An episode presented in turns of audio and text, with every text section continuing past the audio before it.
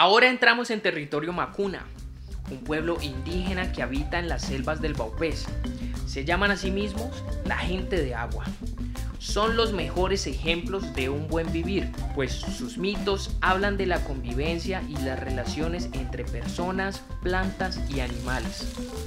Los Macuna nos enseñan un respeto profundo y sagrado por la naturaleza, aquella que guarda celosamente su historia en cada río, lago o laguna. El agua como patrimonio natural que sirve de sustento para la vida humana y silvestre. Ellos sin duda no sufren de anorexia de valores, una enfermedad de algunos de nosotros que piensa que lo más importante es mi bienestar, aunque la naturaleza y a los demás les vaya mal. Sin lugar a dudas, aún tenemos mucho que aprender de nuestros ancestros. El agua como patrimonio colectivo requiere de acuerdos comunes para la gestión y cuidado de su calidad. Pero mira qué belleza de escenario.